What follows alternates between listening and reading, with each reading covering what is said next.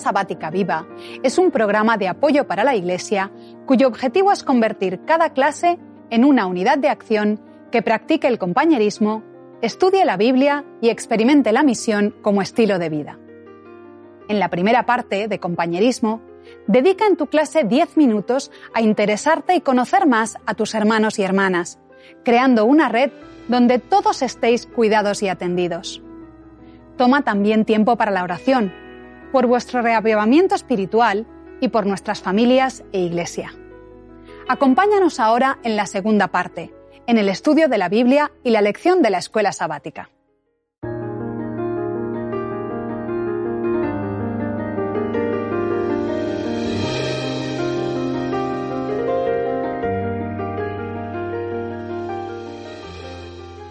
Bienvenidos a una nueva edición de nuestra Escuela Sabática Viva. Para recordar a nuestros eh, eh, telespectadores que no estamos siguiendo las preguntas de la, de la lección, sino estamos tratando de dar informaciones para que estos temas, que son muy, muy importantes para entender cómo explicar la Biblia, cómo interpretar la Biblia, para que estos temas sean más fáciles y, y, que sirvan eh, para todo tipo de preguntas que pueden nacer al leer las, uh, las informaciones que nuestras lecciones uh, nos traen. Sí, yo veo esto como notas al pie de página. Sí, así, así lo, lo, lo queremos y esto es nuestro propósito. La vez pasada hemos hablado un poquito de la historia uh -huh. y cómo Dios está vinculado con nuestra historia, como que la salvación se desarrolla en la historia, pero hay algo impresionante del texto bíblico y esto son las profecías. Sí. Las profecías son historias, pero historias, eh, la vez pasada hablamos, hemos hablado de máquina de tiempo y acá vamos a entrar en este asunto que es muy interesante, profecías. Pero antes de, eh, de, de ver algunos ejemplos y qué precisas son las profecías bíblicas, eh, quiero preguntar a Noemí eh, si en el mundo científico se prevé el, vi, eh, el futuro, porque hay, sí, hay adivinanzas sí. en el pasado, sabemos que hay adivinos claro. que, que, pueden y anuncian nombres como en Nostradamus o otros oráculos y esto, pero en el mundo científico se, se, se puede prever el, el, el futuro. futuro? Sí. Pues en algunos aspectos se puede.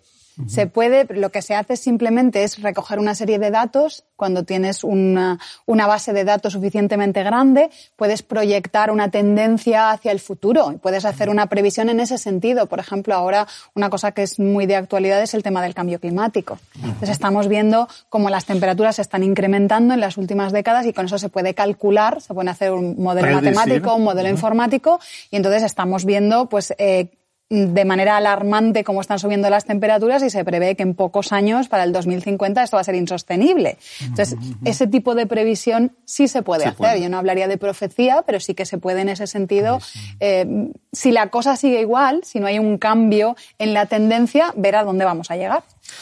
¿Cuánto, vamos a decir, cuán confiables son estos si hablamos de periodos de tiempo largos? Por ejemplo, ¿se puede pre pre prever qué va a pasar mil años de ahora adelante? Mm, no. A ver, lo que se puede hacer es un modelo a lo mejor utilizando datos más antiguos, uh -huh. eh, con, todo, con, cuestiones todo... astronómicas, por ejemplo, de, de, cómo se mueve la Tierra, pero siempre van a ser mucho más imprecisas. Ajá. Cuando más al futuro te vayas, más ah, impreciso va a ser porque no sabes qué factores o qué variables pueden cambiar Puede en el proceso. intervenir. Así que dependemos de datos y entonces no son profecías, sino no son, son proyecciones de algunos procesos que causa-efecto que, que la podemos entender. Sí, ¿no? correcto. Eh, creo que en contraste con esto, la profecía bíblica son más que previsiones, porque si uno mira ¿no? la historia de las profecías bíblicas, algunas son muy antiguas, y fueron anunciadas con miles de años antes de que el evento surja. Y entonces no entran en esta eh, posibilidad, categoría, categoría de, de, de, Por esto hablamos de una mente sobrehumana o sobrenatural que está detrás de las profecías bíblicas y esto lo confirman los... Uh, los profetas. Sí, sí. Los profetas siempre dicen que no se le ocurrió a ellos, no fueron ellos los que hicieron estos cálculos, sino que Dios vino y me dijo, Daniel es uno de estos, uh -huh. o un ángel, o un mensajero, o alguien, eh, pero es alguien siempre eh, del cielo, un, un, un, personaje. La propia Biblia nos dice que las profecías no vienen por voluntad humana. Sí. Es... sí, sí. Hay verbos, no tanto en griego como en hebreo, sí que de profetizar. ¿Sí? Una cosa es muy, muy importante no tener en cuenta, aunque aquí vamos a hablar de las profecías en el sentido de anunciar el, futuro, es importante que quizás que nuestros que nos escuchan sepan que la, la, función principal del profeta no es predecir el futuro, sino hablar de parte de Dios. Es un mensajero de Dios. Sí, sí. Cuando cuando leemos la, la, Biblia, profetizar, las hijas de Felipe profetizan, o la mujer puede profetizar eh, en, la iglesia, es que es hablar de parte de Dios. Entonces es... es Porque la verdad es que, que uh, no siempre los profetas han anunciado solo eventos futuros, sino han descrito eh, el plan de salvación y esto implica algunas veces revelaciones acerca del futuro. O han interpelado al pueblo de Dios para volver a, o sea, para volverse hacia Dios. Pero en fin, aquí hoy nuestra lección es, hablando de, la profecía en el sentido más popular del, término, que es anunciar cosas por eventos por venir.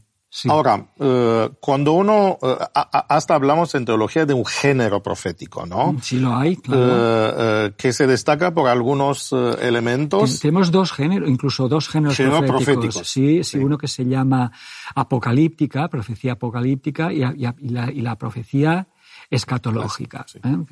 O, también, bueno, hay más, más géneros, más géneros, más géneros. escatología es para los tiempos del fin. ¿eh? No sé si hay mucha diferencia entre apocalíptica y escatológica, pero en fin. Sí, pero, eh, siempre eh, se enfatiza más que la, la, apocalíptica eh, tiene símbolos. Símbolos. Sí, tiene símbolos y, y, eso es interesante. Es interesante porque los símbolos ¿Cómo desciframos un símbolo? Eso es importante. Dinos, sí, sí. Dinos. Eh, eh, eh, estamos en esto, ¿no? metáforas, ya, ya hemos visto, las metáforas son correspondencias, vamos a decir, imperfectas entre la realidad y algunas cosas celestiales. Pero cuando hablamos de profecía y de símbolos, acá hay unas convenciones. Sí. Unas, por ejemplo, tenemos en Isaías, la, Dios le trae una visión a, a, Jeremías y le pregunta, ¿qué ves, Jeremías? Y dice, veo un almendro. Y dice, bien has visto, como que le hace una prueba de vista. Eh, y bueno, si uno no entiende eh, eh, el hebreo, que hay un juego de palabras, dice, veo un almendro, bien has visto porque yo cuido de mi pueblo. Mm. Porque la palabra entre almendro y el que cuida, o, un, un, guardián, un guardián. Es, parecida. y después sigue, dice, ¿qué ves? Veo una olla hirviendo, dice, esta es Babilonia. Mm. Fíjense que así, e, entre cosas eh, que, que no tienen, vamos a decir, parece que no tengan mucha relación. No tengan mucha relación. Ahora estos se vuelven símbolos. Ahora esto, cuando ves un almendro, sabes que lo representa a Dios. Cuando ves un, un, menorá, una menorá, esto es la palabra del Señor. Así que empiezan a aparecer, a aparecer elementos y, y hay símbolos incluso que ya estaban allí. Sí, eh, yo tuve una compañera de, estudios que hizo el doctorado, el, PhD conmigo, y ella había estado estudiando ya para sus estudios universitarios anteriores el simbolismo de los cuernos. ¿eh? aquí no vamos a hacer chistes malos. ¿eh? El simbolismo de los cuernos en los países nórdicos, pero también en todos los países del Mediterráneo, ella fue a transferir, a transferir el estudio de esos símbolos a los países bíblicos y en todos no, no, era unánime que es poder, fuerza, autoridad, poderío, reinado. Entonces, claro, cuando los profetas escogen hablar de, de estos seres con cuernos, eh, todo el mundo, lo, lo entendía. Así que no se han inventado ninguna... Ningún, sí, es un lenguaje convencional, ¿no? Porque uno dice, ¿qué tiene cuerno con un poder? Es que esto ha llegado a significar y entonces la Biblia como que es coherente y en la historia... Eh, y también en la cultura en cual eh, está escribiendo. Ahora, es muy interesante que muchos de estos símbolos se perpetúan eh, por siglos o, o, o, o, traspasan periodos históricos, ¿no? Por esto, por ejemplo, cuando hacemos una comparación entre Daniel y Apocalipsis, que son casi 700 años o 600 años entre ellos, encontramos símbolos similares y esto nos permite eh, entender un libro por medio del otro. aparte de las referencias mm, o alusiones directas, ¿verdad? Porque hace el Juan de... y saben, eh, eh, estos, estos símbolos parece que son accesibles no solo a los, porque en esto los griegos tenían los misterios, ¿no? De Eleusiacos y todo esto, que solo los, vamos, iniciados, iniciados lo podían entender, solo eh, eh, yo creo que el texto bíblico es accesible no solo a los judíos, bueno, tenía que aprender el, hebreo o saber el hebreo para, pero, Es un libro abierto, la Biblia era un libro abierto que se estudiaba cada día o cada semana en, las sinagogas y en todas. O sea, no, no tiene nada eh, de semejante con los oráculos ni, los misterios. Y, y, tenemos confirmaciones de esto. Por ejemplo, hay si, destacamos algo interesante en la profecía bíblica, son todos los que están, todas las profecías que están vinculadas con Mesías. Claro. Sí. Ahora, yo hablaba antes de previsiones, ¿no? Eh, de punto de vista probabilístico, ¿qué chance hay que en una persona coincidan o que se... el, nivel de detalle de las profecías bíblicas, además de cosas que no tienen nada que ver con eventos anteriores. O sea, que no es una cosa que digas hemos acumulado datos y por eso prevemos que el Mesías va a nacer en Belén. Pero el nivel de precisión con la diferencia de tiempo, con la distancia temporal que hay desde la profecía hasta Jesús es, es, mínima, es menos, no sé, no, no hay ninguna probabilidad de que eso se pudiera haber previsto. Estamos hablando de cosas, eso, como el lugar del nacimiento, como el número de monedas por los que se iba a vender a Jesús. Eso no hay ningún dato que, te pueda llevar a esa conclusión. Que se iban a repartir sus ropas, que se las iban a jugar a los dados. es que son cosas que dices, no, no hay manera, o sea, eso es imposible. Que no le van a quebrar ningún hueso. Que no le van a quebrar ningún hueso cuando era una costumbre el quebrar los huesos para que se murieran antes. Por los datos podrías eh, decir que a Jesús le van a quebrar los huesos, ¿no? Por estadística. y en el caso de Jesús se complica la cosa más porque habían como tres, eh, tres líneas, o sea, tres niveles de profecías mesiánicas, unas que anunciaban a un rey de la familia de David. Entonces, mm, Israel estaba pensando en alguien de la familia de David. Bueno, entonces se puede suponer mm, que estaría dentro de esta familia, etcétera, etcétera. Algunas de esas profecías podían dar indicios. Pero es que al mismo tiempo habían profecías mesiánicas que hablaban del siervo sufriente. Claro. no, coincidía. No, cuadraba. Si este va a ser rey y reinar por siempre, o sea, la, confusión de niveles y de tiempos, entonces las profecías sobre un siervo sufriente mm, eran más difíciles de hacer corresponder con las otras. Claro. y, además había otra, otra línea de este hijo del hombre daniélico que venía del cielo. ¿Cómo puede ser alguien que ha nacido de una virgen en, Belén y al mismo tiempo viene del cielo y al mismo tiempo va a, va a reinar, pero va a sufrir? Y va a ser llevado al matadero. Así, es decir, así que si uno suma todo, la verdad es que solo en un momento de la historia coinciden y esto es espectacular. es solo que Dios podía eh, prever. Y como decía, eh, eh, son algunas, ¿no? Son algunas interesantes porque tenían que ver con fenómenos eh, no era solo una interpretación, vamos a decir que yo le digo que este es Mesías.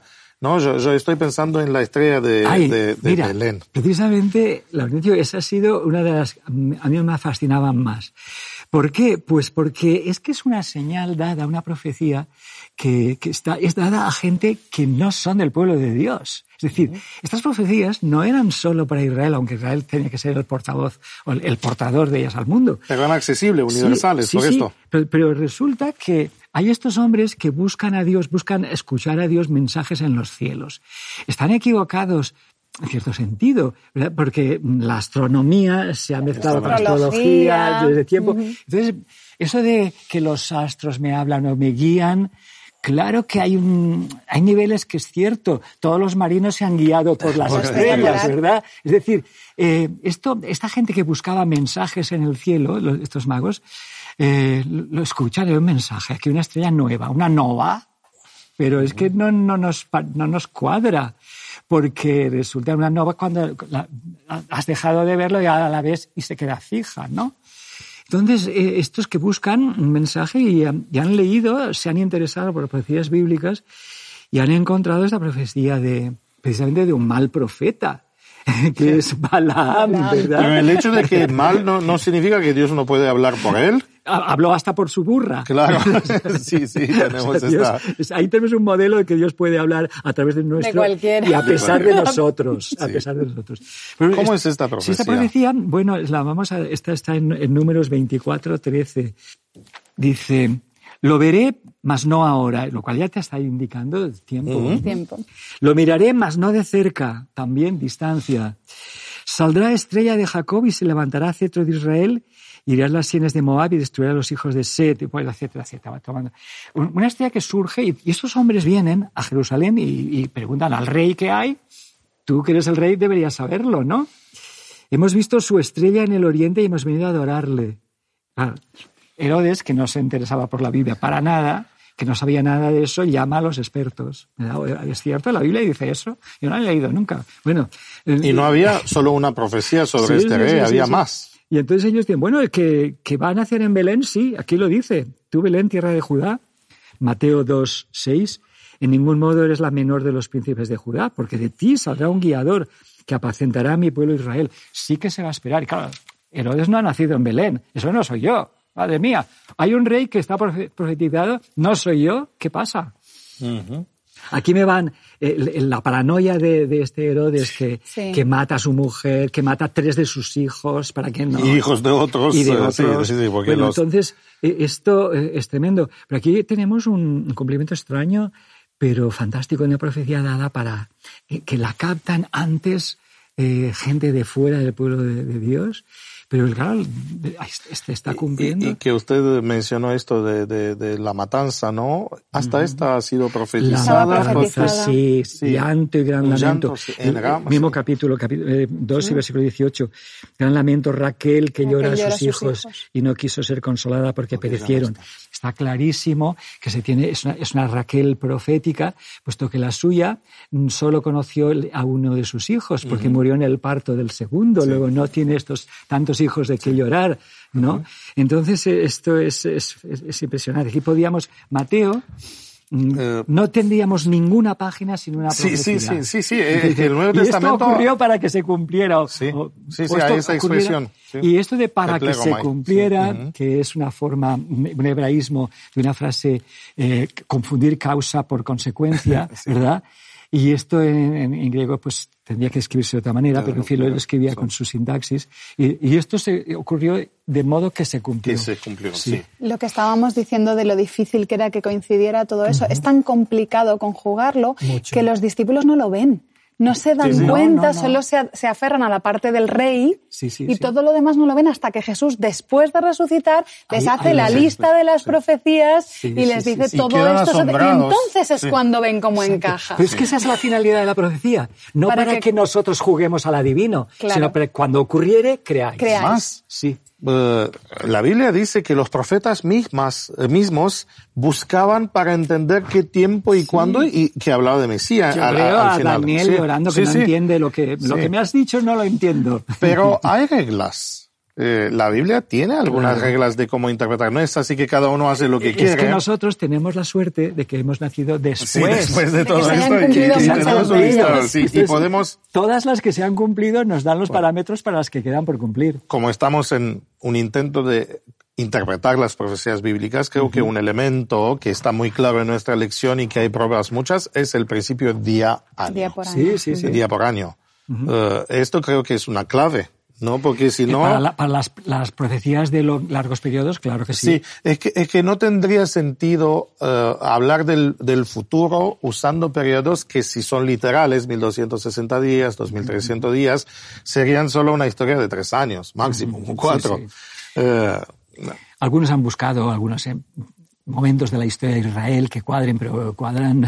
Sí, es que no podés. Eh, y, y, si no tendríamos textos muy claros que nos dice un día por año, uno diría esto es un una clave inventada, pero en realidad está en la Biblia. Sí, lo tenemos en varios la, La tenemos. Creo que, que, cada uno tiene, bueno, yo me acuerdo, no había leído Biblia como niño, empecé cuando conocí la iglesia adventista, a los 16 años empecé a leer, y creo que hay algunas profecías que a uno lo ha sorprendido. Sí, sí. Eh, estos momentos, yo los llamo astrales, ¿no? De la profecía bíblica que se destacan. ¿Tienen alguno de estos así para dar unos ejemplos de profecías que son impresionantes eh, en detalles o en, en, cumplimiento en esto?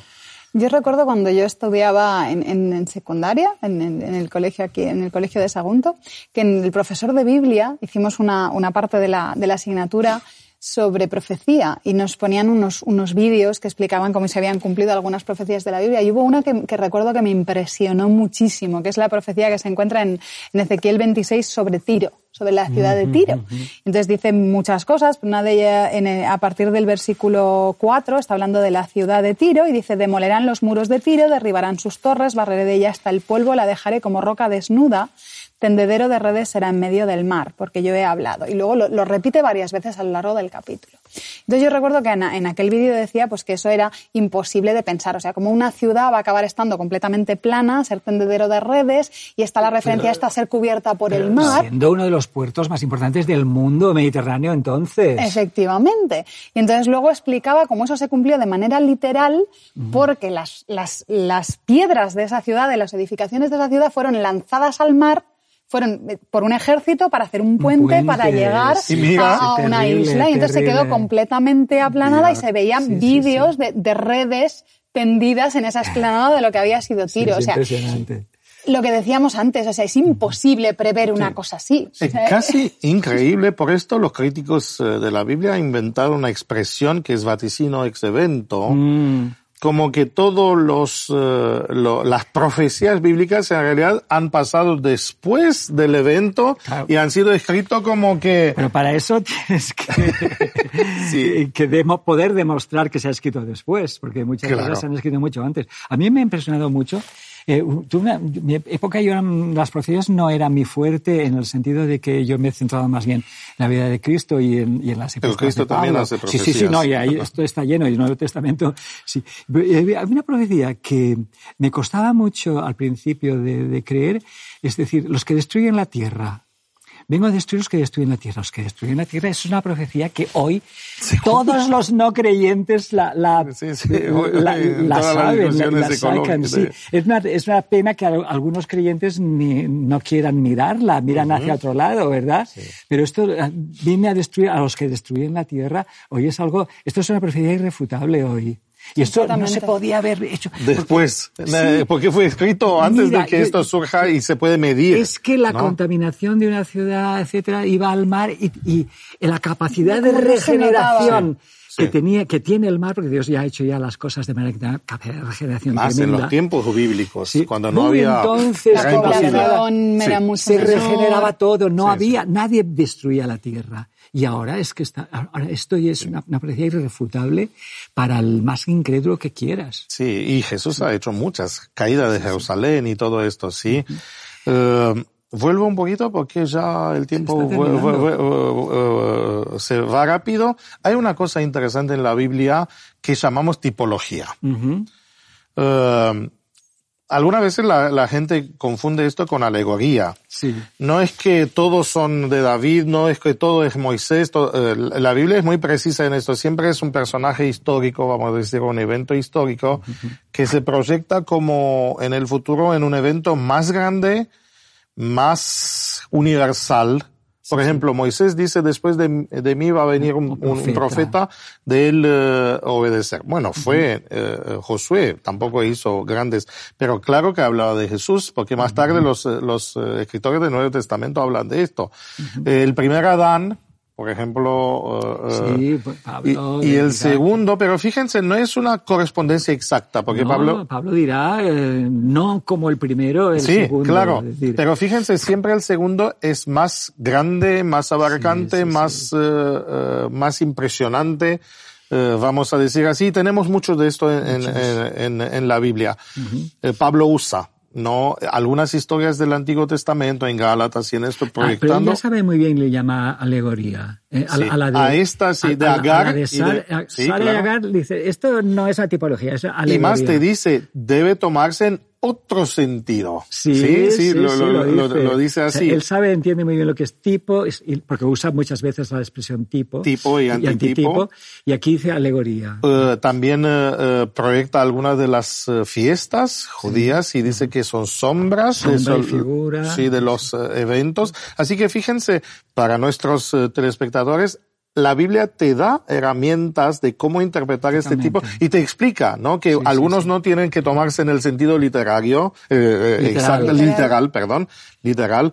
Otras veces te dicen que estos son unas correspondencias como una sombra y una realidad, así que no hay eh, identidad exacta. Mira, eh, como hablamos de profecías históricas y de correspondencias, yo hoy, hoy os he traído, no he traído una Biblia, ¿eh? hoy os he traído un libro muy antiguo, que tiene casi, o sea, tiene unos 100 años. Es la primera edición de, del conflicto, de los siglos, que es una eh, visión de la, toda la historia, del cumplimiento de las profecías a lo largo de la historia hasta, hasta las del fin. Tenemos aquí y tiene algunas profecías también. Sí, muchas, sí. Y este es un libro muy interesante. Bueno, eh, como anécdota es que se lo regaló mi tío, un tío, mi, un el hermanito pequeño a, a mi madre cuando ella estaba estudiando teología eh, antes de la Guerra Civil Española, o sea, este libro tiene casi 100 años, se lo regala a mi querida hermana Amparito con todo cariño. Entonces es, muy emocionante para mí, porque sobre todo es una primera edición en español que, está como Elena White quería, con, llena de imágenes. Aquí tenemos de Jerusalén, los retratos de los, de los reformadores. O sea, tiene, tiene una serie de, imágenes, como veis aquí. Eh, sí. Qué bonitas. Prácticamente como mínimo una en cada capítulo y, es un, libro... Para ilustrar. Ilustrando, sí, sí, sí. Aquí tenemos, por ejemplo, Calvino en la cárcel. Bueno, en fin. Eh, y este es un libro que como guía para entender cómo se han ido cumpliendo las profecías, yo no sé si hay alguno mejor, a, partir de la Biblia, claro. Y creo que si es algo remarcable en la vida de White es que a ella le gustó mucho, eh, a ella y a los pioneros y a, a todos. Eso. Yo tuve la suerte de, de, ser miembro durante 16 años de la iglesia donde Merle Daubigné era pastor que fue el autor de los libros donde ella dice que se inspiró para ciertos pasajes. Sí, citó, mucho de, este libro. Sí, sí, sí. Entonces era emocionante porque veías allí, es monumento nacional, la iglesia de la calle Tabazán en Ginebra, el monumento nacional por eso, porque el, profesor y escritor, eh, que es muy antiguo también, es, simplemente es 100 años después de Lutero, o sea, no, no es muy... Eh, Merlo Viñé fue pastor de esta iglesia toda su vida. Y digo, qué bonito es Elena White. Fíjense qué interesante, ¿no? Este libro, El conflicto de los ídolos. Así que tenemos por, un lado las profecías de la Biblia. Sí. Eh, y después tenemos escritos de, históricos, ¿no? De, de, gente que, que, historiadores. historiadores que confirman. Por alguien que conoce muy bien lo que es la ser, ser portavoz de Dios, ¿no? Así que esto es impresionante como después, porque si uno hace cálculo entre cuántos eh, de esas profecías fueron dichos y cuándo se cumplieron, son algunas veces miles de años, ¿no? Así que es impresionante. La verdad es que las profecías siempre nos, eh, nos conmueven y si hay una prueba de la sobrenaturalidad de la Biblia, creo que esto es. Así es. Bueno, como siempre, nuestro tiempo va rápido, rápido, rápido. Eh, nos despedimos acá, pero tenemos que prepararnos porque la próxima vez vamos a eh, tomar un, un, tema que no es fácil como abordar pasajes difíciles, porque la verdad es que más allá de estas cosas simples de la Biblia, hay también pasajes, que nos hacen, nos dan dolores de cabeza. Bueno. Pues hasta luego. Hasta luego, chao. En la tercera parte de Escuela Sabática Viva, usa 10 minutos y analiza ¿Cómo podemos aplicar lo estudiado? ¿De qué manera puedes compartir tu esperanza con las personas que te rodean? Animamos a cada unidad de acción a tener una experiencia más allá del sábado. Cread vuestro propio proyecto misionero. Programad en vuestras casas reuniones para orar y confraternizar. Buscad un tiempo en la semana o el sábado por la tarde. Gracias por acompañarnos hasta aquí y querer que tu escuela sabática sea un proyecto lleno de vida. Nos vemos la semana que viene.